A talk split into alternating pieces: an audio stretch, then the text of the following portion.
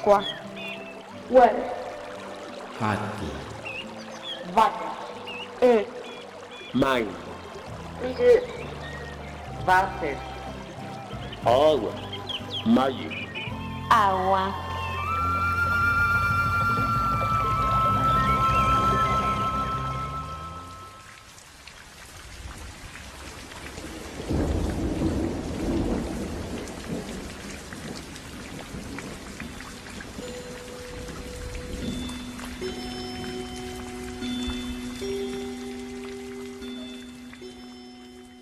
Mi voz es la lluvia que desciende del río Magdalena y llega hasta el nacimiento del arroyuelo donde cada mañana vengo con mi cántaro a recoger el agua.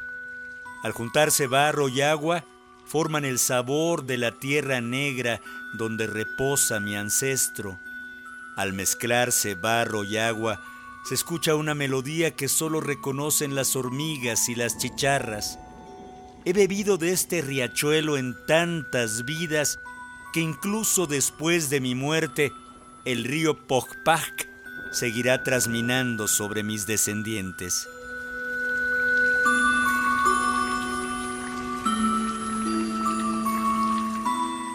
Mi territorio nace del río.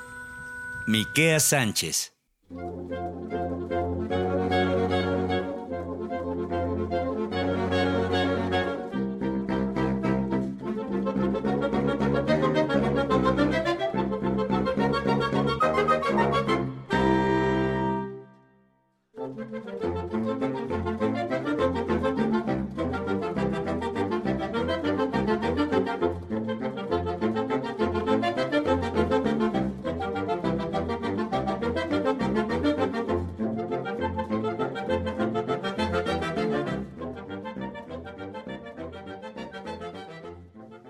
Este programa concluimos un año más de Misiones de Agua. Cerramos un ciclo agradeciendo a la vida, a la madre tierra, al viento, al agua, a todas las personas que compartieron sus saberes, a quienes están en resistencia en defensa de su territorio, a quienes investigan, escriben, cuentan, analizan, cuidan y protegen desde su trinchera el espacio físico que habitan y por supuesto a nuestros ancestros. Gracias Miquea Sánchez por aceptar cerrar con nosotros este 2020 tan complicado. Gracias a ti, Marlene.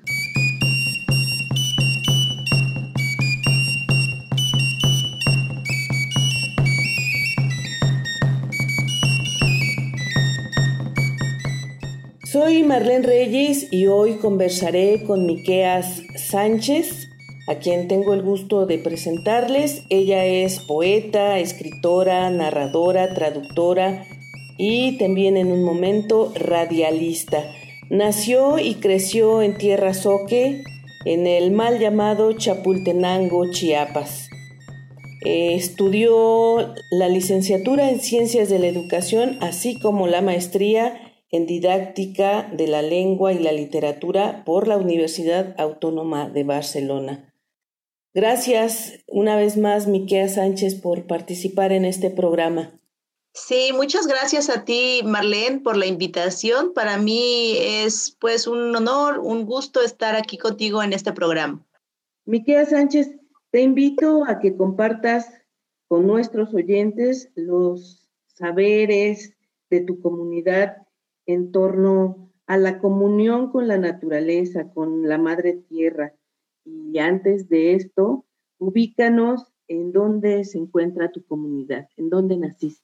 Bueno, yo pertenezco a una comunidad muy pequeña que está muy cercana al volcán Chichonal en el norte de Chiapas. Es una comunidad que ha sufrido los embates de la naturaleza. En 1982, este volcán que tenemos muy cerca, el Chichonal, hizo erupción y tuvieron la desventura mis padres de salir de estos pueblos y emigrar y volver posteriormente porque hay un arraigo muy importante de todas estas personas que han vivido por mucho tiempo ya aquí en estas tierras. Y bueno, ahora nos enfrentamos a otras problemáticas que ya no tienen que ver con la naturaleza, pero que sin embargo nos siguen manteniendo en unidad con la tierra y que es algo muy importante para todos nosotros, el vivir aquí y el poder ser parte de una cultura muy antigua como es la cultura olmeca. El soque es una lengua también muy antigua que proviene de la cultura madre, la cultura olmeca.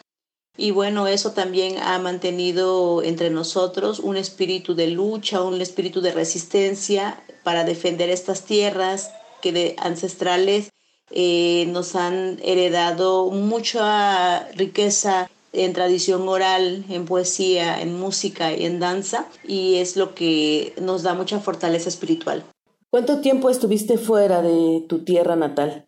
Eh, bueno, yo salí de mi comunidad a los 14 años porque en aquellos tiempos no había más que educación secundaria. Terminando educación básica, eh, tuve que ir a Tabasco, que es muy cercano para nosotros, y ahí estudié, luego fui a Villahermosa, donde hice la universidad, y luego fui a Barcelona y volví a, a, Tabasco a trabajar en la Universidad Intercultural y ya en 2015 fue que regresé a mi comunidad después del trabajo que hice durante seis años en el sistema de radiodifusoras culturales indigenistas en la XECOPA, La Voz de los Vientos, en Copainala, Chiapas.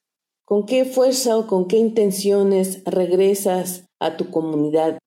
Pienso más bien que a reencontrarme conmigo misma, con una voz que tenía que hablar de las problemáticas que vivimos actualmente en estas comunidades soques, abandonadas ya de por sí desde la erupción de 1982, abandonadas a su suerte, reubicadas de una manera muy penosa, lejos de sus tierras, algunos todavía tienen que hacer muchos esfuerzos para regresar a las fiestas patronales.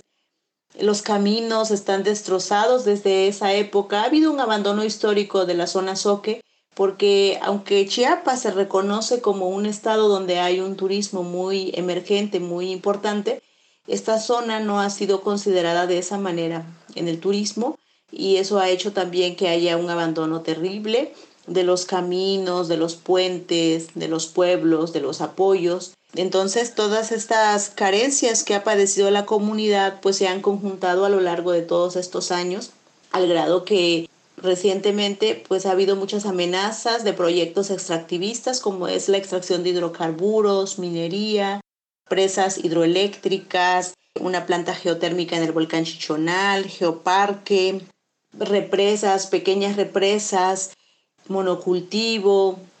Como es una zona muy rica en recursos naturales como es el agua, montañas, minerales, petróleo, es una zona también muy codiciada para las empresas transnacionales y a raíz de todas estas leyes que se han aprobado para favorecer a, a estos proyectos, entonces nosotros estamos en una amenaza terrible muy a pesar de que estas comunidades son comunidades muy pacíficas, que fácilmente llegó el cristianismo y logró mantenernos, por decirlo de alguna manera, tranquilos, muy congregados en una religión que nos acogió bien y que logró eh, mezclar o logró por lo menos aceptar nuestras tradiciones ancestrales. Eh, hubo como esa tranquilidad, ese dominio espiritual de alguna manera pero a raíz de estas amenazas de megaproyectos, también ha habido mucha resistencia. Si bien habíamos sido personas muy pacíficas, que no habíamos intentado nada contra el gobierno, ni siquiera participamos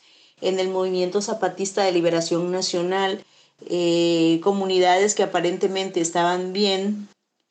Y cuando vienen estas amenazas de megaproyectos a nuestra región, hubo como un, una confrontación muy fuerte, una agresión que tocó a todos en la comunidad y nos obligó a formar un grupo de resistencia como lo es Odevite, Soques en defensa de la vida y el territorio, que no únicamente eh, abarca mi pueblo, Chapultenango, históricamente Ajuay, sino también otros municipios como son Francisco León, Tecpatán, Ixtacomitán, quienes nos reunimos en asambleas comunitarias para pensar de una manera clara, una manera mucho más centrada cómo enfrentar esta amenaza, porque bien sabemos que en México, en América Latina, en África, a todo aquel que se opone a estos proyectos o es perseguido o es asesinado.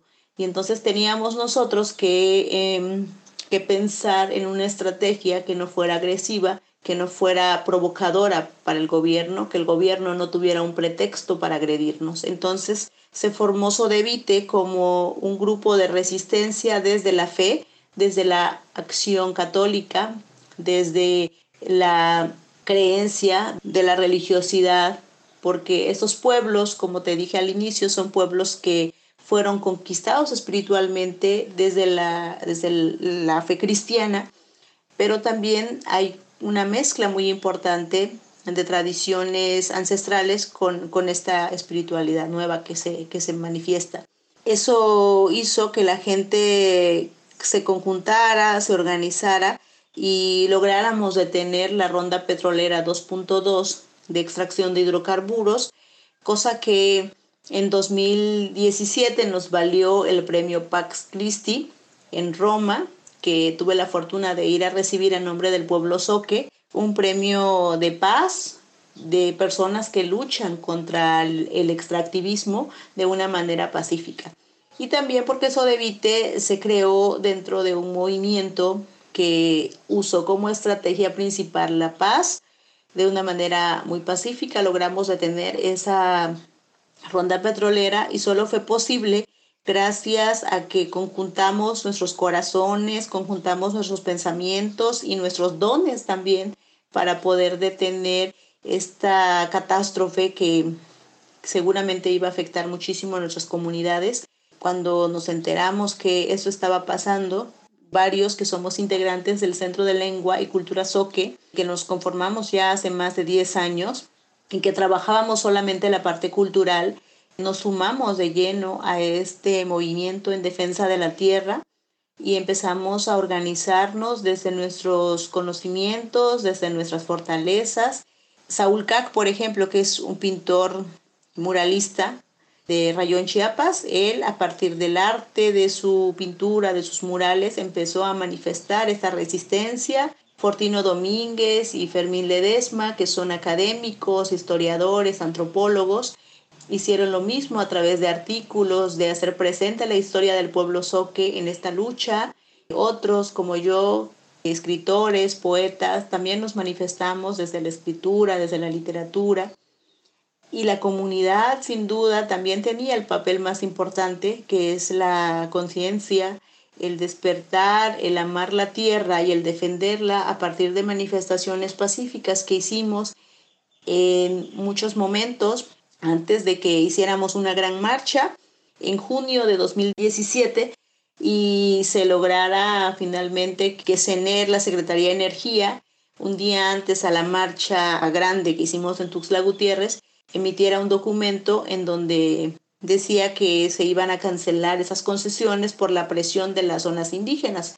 Pero sabemos que eso es simplemente una apariencia tal vez de querer manifestar que sí se está considerando la, consulta libre, previa e informada, porque en realidad sabemos que son solamente apariencias, porque en la práctica no se lleva a cabo tal cual debe ser, no se considera la lengua materna de la comunidad, no se hacen estudios de impacto ambiental, no hay condiciones para que se puedan llevar a cabo estas consultas porque no se miran a las comunidades como personas, como ciudadanos con derechos. Simplemente el mismo representante de la CENER, cuando da a conocer esta noticia, dice que no es una negociación, es simplemente un parteaguas mientras se convence a las comunidades. Y es algo muy fuerte porque lo dice de una manera natural, que no necesita la CENER el consentimiento de las comunidades.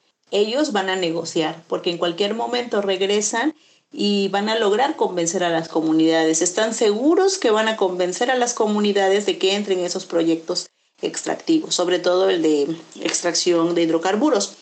Y entonces es algo que todavía nos mantiene unidos en la comunidad porque sabemos que es una amenaza latente.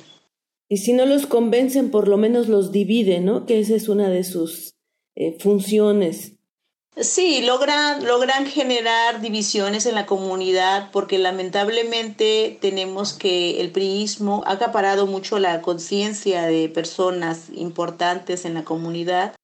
Ha logrado también eh, meter el concepto de líder, que es algo muy dañino para la comunidad, que si bien se necesita alguien que oriente, que pueda guiar a un pueblo, pero esa persona se tiene que sentir parte de esa comunidad defendiendo los intereses y tal vez manifestando una política, pero una política que represente a todos y que vaya por el bienestar de todos, cosa que en estos tiempos se ha pervertido muchísimo y eso afecta enormemente que, que se pueda creer que es posible a partir de de una representación personal. Hace tiempo tuve oportunidad de estar en el País Vasco el año pasado justamente y platicábamos de eso, las personas que van a conferencias, van a foros y representan a los pueblos, son finalmente solo personajes, celebridades, personajes que de alguna manera cobran impacto como defensores del territorio, pero los que realmente viven una situación de violencia o que tienen que realmente defender su territorio son las personas que viven en la comunidad, porque si bien es cierto, es importante la imagen que se proyecta desde fuera de cómo se defiende un espacio territorial, lo importante es que en la comunidad haya una organización que esté bastante consciente de lo que se está luchando. Y eso solamente es posible a partir de un trabajo eh, de concientización, un trabajo diario también de poder volver nosotros a conectarnos con la tierra. Para cerrar el programa, ¿quieres compartir algunas palabras eh, sabias desde tu comunidad para cerrar lo mejor posible este 2020? Pues me parece que es importante que todos los seres humanos nos toquemos el corazón y entendamos que todos somos parte de esta tierra, de Nazakovac, como decimos nosotros en lengua soque, madre, padre, tierra, que es importante que entre todos nos pongamos a reflexionar, que es importante cuidarlo, protegerlo, dejarle a nuestros hijos un legado de vida y no de muerte y esto solo va a ser posible si empezamos a tomar acciones concretas desde donde nos encontremos. Mucha gente es bastante pesimista y piensa que ya el cambio climático, la crisis climática es irreversible y que no podemos hacer nada más. Yo pienso que sí podemos, que cada ser humano haciendo una acción concreta y participando, dejando a un lado la indiferencia, porque Finalmente, lo que a nosotros nos afecta más en este planeta es la indiferencia, el no sentir empatía por el dolor del otro. Creo que en la medida en que podamos abrir el corazón, darnos la oportunidad de escuchar con el corazón, de poder sentir el dolor, la tristeza, la angustia que viven otras personas, nos va a permitir eh, poder reflexionar que también nosotros jugamos un papel importante en esta tierra y que si bien es cierto que los bienes materiales nos entusiasman y nos dan cierta alegría en un momento determinado de nuestras vidas, también tenemos que tener claro que estamos de paso en la tierra, no vamos a vivir más de 100 años. Creo que ya en estos tiempos ya no hay tal longevidad y que todo lo que hagamos son acciones que van a contribuir a la vida o a la destrucción de este planeta.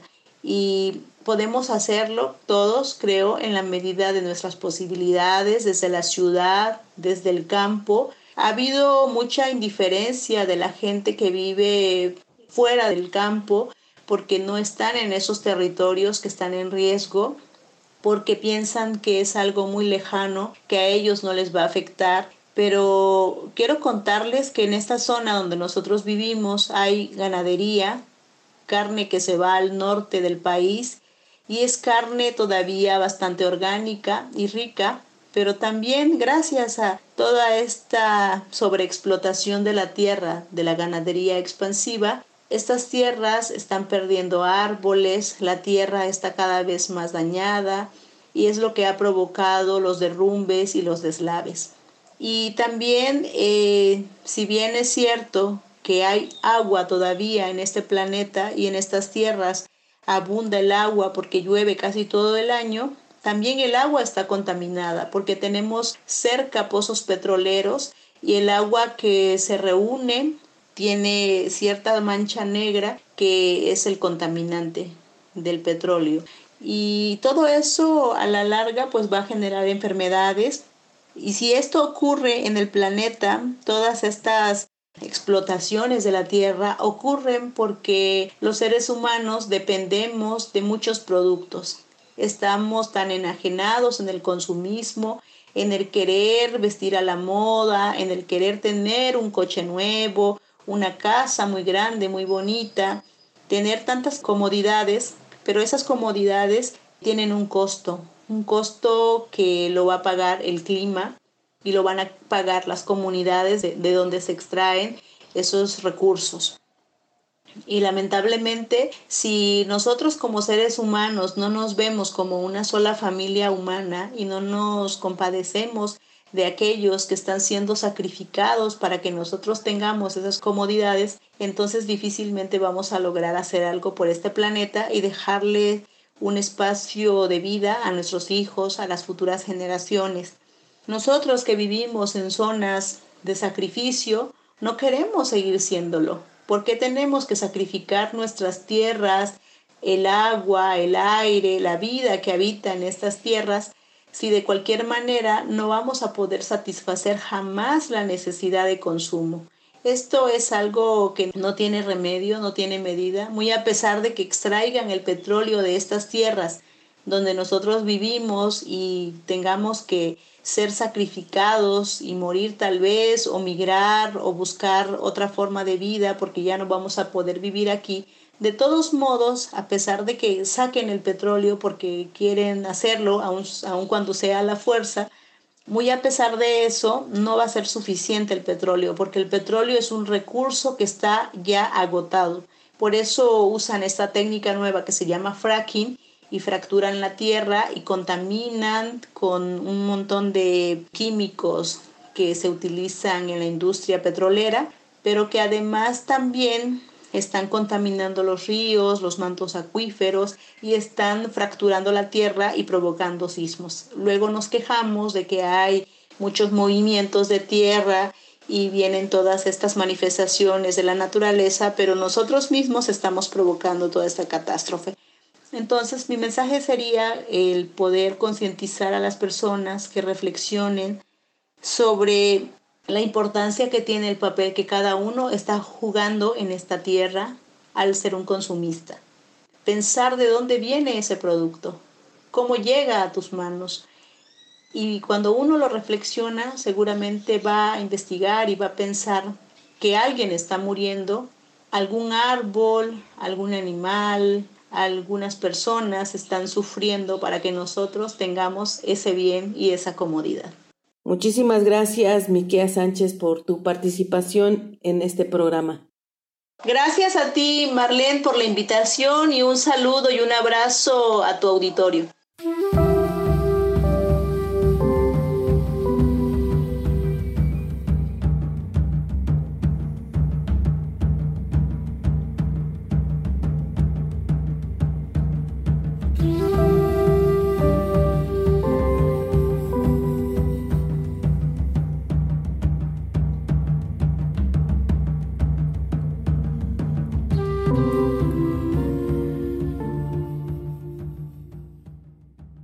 El agua, la base de la vida en la Tierra, comenzó a cotizar en el mercado de futuros de materias primas debido a la escasez de este bien, cuyo precio fluctuará ahora como lo hacen el petróleo, el oro o el trigo.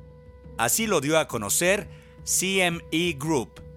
El índice Nasdaq Belles California Water Index, con el ticker NQH2O, se basa en un indicador de precios de los futuros del agua en California que hoy cotizaba a poco más de 486 dólares por acre pie, una medida de volumen utilizada normalmente en Estados Unidos equivalente a 1.233 metros cúbicos.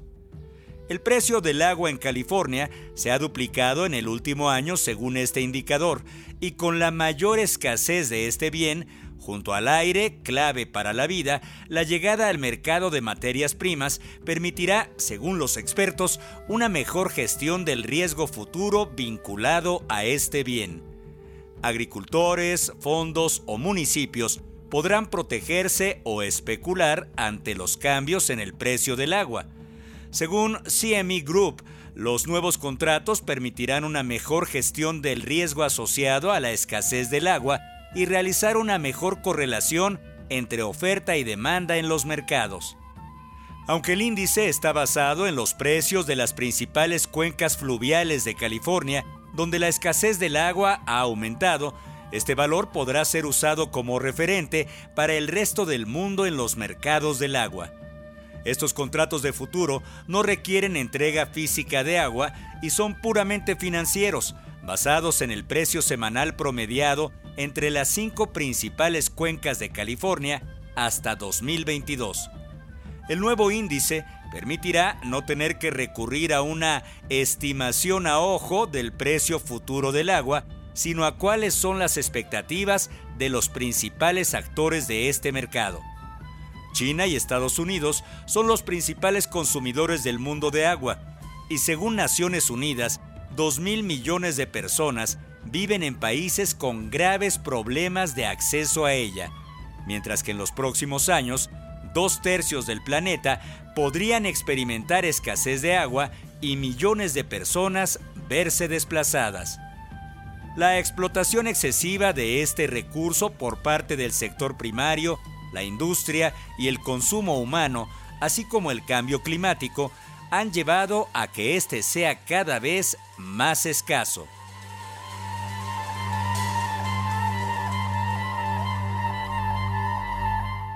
La jornada con información de la agencia EFE, 7 de diciembre 2020.